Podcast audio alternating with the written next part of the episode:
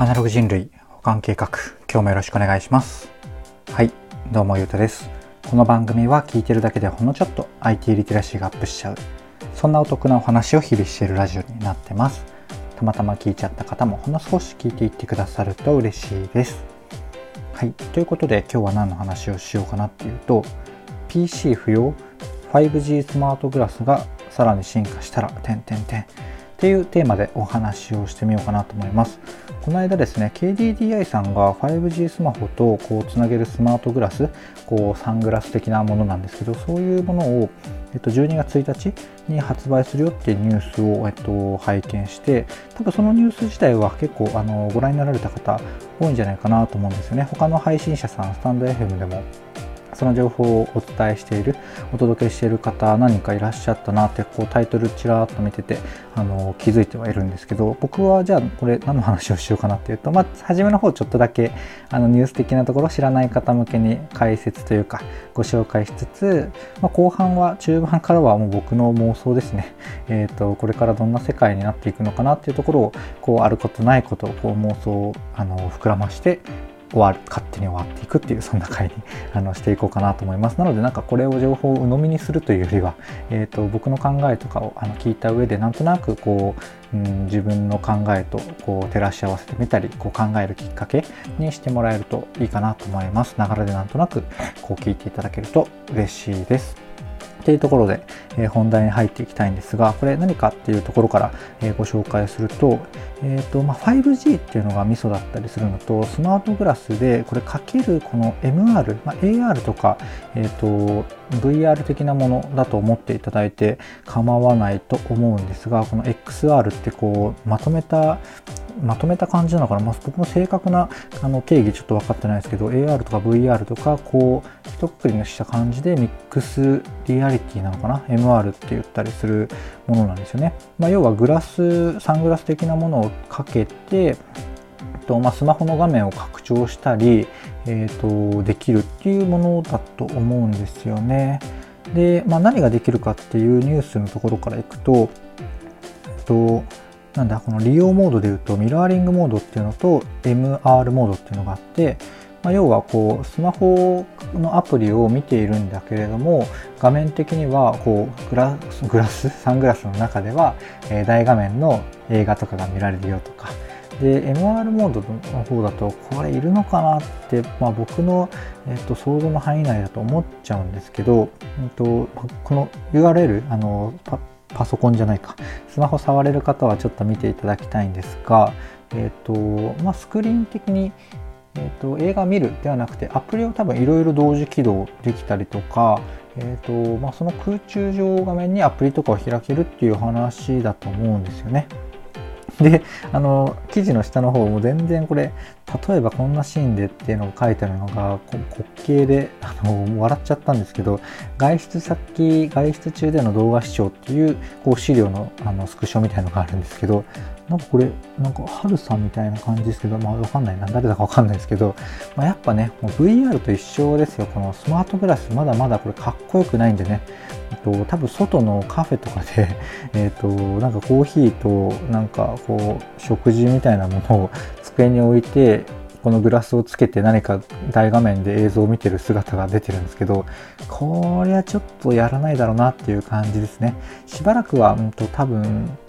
そういうカフェ VR カフェみたいな感じでこれをやるとかはあるかもしれないですけどまだまだあなんかニュースじゃないところにあのしれっと入ってきたんですけど多分まだまだこの見た目のダサさというか慣れなさがあるのでそんなにカフェでこう隣の人がとかいろんな人がこのグラスをつけて作業してるとか、えー、動画を見てるとかそんな世界観にはなんかあんまならないんじゃないかなと個人的には思うしならないでほしいなって思ったりしますね。というところがまあニュース的なところと,、うんとまあ、僕の妄想半分入っちゃったんですけどあとは言うならば 5G っていうところミソっていうところをあの伝えたんですけどこれ多分ね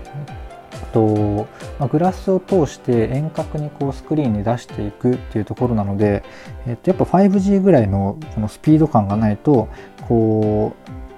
動画がこう音と遅延するとか、えーとまあ、操作が、もっさりするとかいろいろ出てくると思うんですよね。なので多分 5G のタイミングで、えー、これが、えーと、多分許容許容なのか素敵な精度なのか分かんないですけど使えるレベルになったっていう話だと思うんですよね。値段はね7万円ぐらいするみたいです。なのでスマホも1個買う感覚ですよね。KDDI のみで出るんですけど別に多分これ中国のエンリアルさんっていうところと共同開発していてまあでもおそらく別に競合とかも普通にあるしゆくゆく多分そのうち普通に5万から10万以内ぐらいで他のキャリアさんから出るのかキャリア外で普通に単独で端末デバイス連携できるデバイスとして出るのかわかんないですけどこれからどんどん来るんじゃないかなっていうところですよね。でここからもっともっと,、えーと、記事関係なく僕の妄想を最後の方話して終わろうかなと思うんですがこれタイトルのところ拾う感じですねパソコンが不要って書いたんですけれども実は多分今もあのうまく使えばね、まあ、スマホないしタブレットがあれば実際ほとんどの人エンジニアさんとか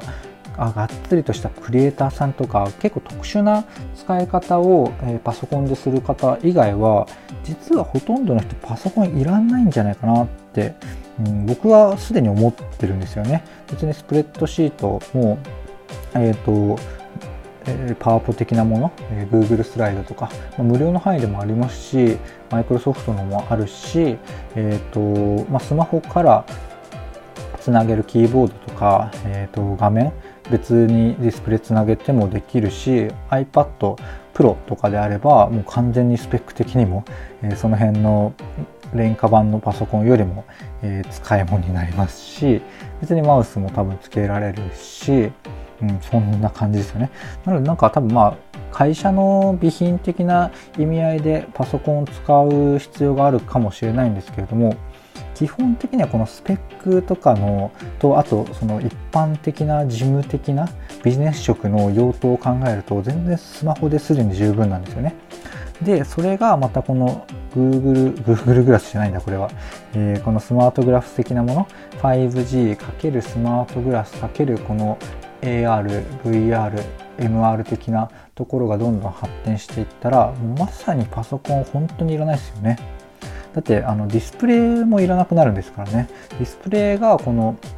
グラスかけた先の、えーと、空中の画面。でよくって、まあ、キーボードは別に Bluetooth かなんかでつなげればよくって、えー、マウス的なところもマウスでもいいし多分スマホ僕 Mac とか使う時ってもうマウス使わないでこのトラックパッドであの乗り切るんですよね。トラックパッドがめちゃめちゃ快適でそこのカスタムとか、えー、がものすごい僕はハマっていて、ハマってると言ってもね56年前に買った時に初めて Mac 買った時にハマってその使い方でずっとやってるっちゃやってるんですけどショートカットがねあのコマンドなんだろうなすごい分かりやすいというか簡単なところからいくとコマンドコマンドっていうんですよ。コントロールじゃなくて Windows コントロール S とかコントロール V で保存とか貼り付けとかあるじゃないですか。あれをトラックパッド要はこの何て言うんですかね。トラックパッドって言わない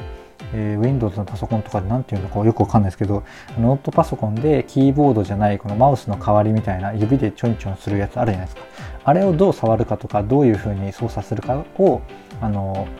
キーボードのショートカットキーに割り当てられたりいろんな動作を入れられるんですよね。っていうなんか話がそれてきたんで元に戻ると、まあ、キーボードもつければよくてあマウスもマウスでもいいしあのスマホの画面をねそういうトラックパッド的に使うってのも全然ありえるかなと思っててで画面が、えーと、そのグラスですよね。でもパソコンの意味ないじゃないですか。あとはスペックの問題ですよね。スペックなんて言ってももう最近、えーと、ちょうどびっくりしたんですけどあの僕 iPhone11 使ってるんですよ。あのたまたま12もともと12次買おうと思ってたのにその手前でちょっと壊れちゃってあの泣く泣く11を買ったんですけど11って、うんと、と8万ちょっとなんですよね。で最近何びっくりしたかっていうとあの妻のパソコンがまあまあこうハイスペック、まあ、ハイスペックというかスペックまあまあ妥協せずに、え、ちょいちょいいい感じにして、え、コスパのいいパソコンっていうのを探しに探して買ったのがだいたい8万ちょっとでもうほぼほぼ同じ値段なんですよね。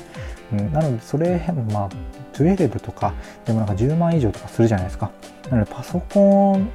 だとすごいみたいな感覚って結構もうすでに多くの人が、えー、迷信というかその感覚すらなくなってきてるのかなとは思うんですがそれがもうさらに加速してというかもうスマホとパソコンの垣根とかももうどうでもよくなってきますよね。なんか Mac とかも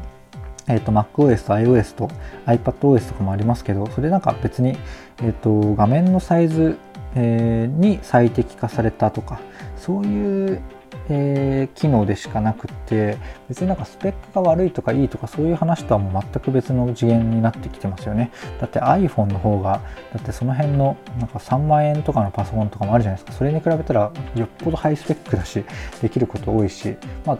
そういうふうに使ってなくてもいろんなものとすでにつなげたりすればもう全然そのパソコンより超強いですよね。まあなんかその用途で欠点があるとすれば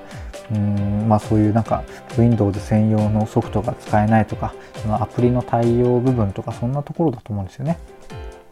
なのでなんかタイトルのところに戻ってくるとまあうん、結局パソコンっていう機種を使い続ける人というかまあちょっと最先端の会社さんとかじゃないと、えー、しばらくは普通にパソコンを使うことにはなると思うんですけど機能的に言ったらもうみるみるあの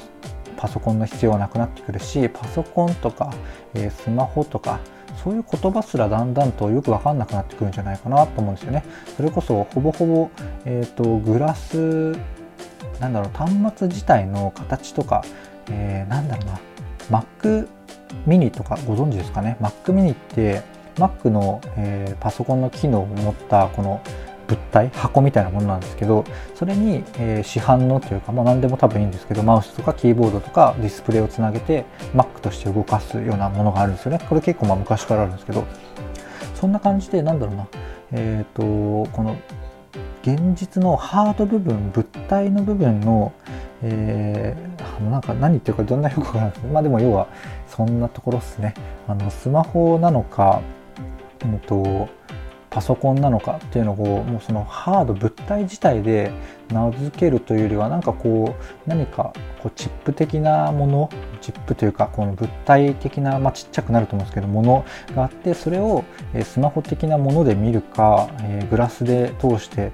え空中の画面で見るかえパソコン的なディスプレイで見るかテレビで見るかとかそういう話になっってくると思うんですよね。で、それ プラスでもう完全な妄想ですけど、別にそれがそこのチ端末的なもの、えー、を持ち歩くというよりはあのー、まあ、究極体に埋め込むのかもしれないし、えー、どうなるかわかんないですけれども、えーとまあ、グラスになるのかもしれないし、グラスはないかな僕メガネかけないしなとか、まあ、プラスで、え、ー、とまあ、アレクサとか Google ホームとかもちろんですし家庭内の、えっ、ー、と電化製品はもちろん、えー、今はインターネットにつながると思われてないようなものまで含めてアナログなものまで全部がこう連動するっていう世界観にまあ近々というか、まあ、いつなるか分かんないですけどね。でもまあそういう世界は訪れるんじゃないかなと個人的には思っていてめちゃめちゃ期待しています。というところで、えー、と後半というか半分以上僕の妄想話で、え、終わってしまったんですがいかがでしたでしょうか？ちょっとなんか今日妄想トークが、え、長くなってしまったんですが僕の放送では基本的には、え、IT とか Web アプリ的なニュースを題材に、え僕の感想とか、え関連して知ってることとかこういう妄想をセットでお届けするような番組です。まとまったお話をサクッとお届けするというよりは考えながらとか僕の思考を、えー、脳みその中身をまるっとお届けするっていうそんな放送になってますなのであのなんかなんて言うんだろうなその中であのほんの1秒でも役に立てばいいなとか、えー、ご自身が考えるきっかけとかそういうところになればいいなと思ってやってる番組です。ちょっとでも良かったかなとか役に立つなと思ってくださった方がいらっしゃいましたらいいねとかフォローとかコメントやレターいただけると嬉しいです。というところで最後までお聴きいただきありがとうございました。ではまた。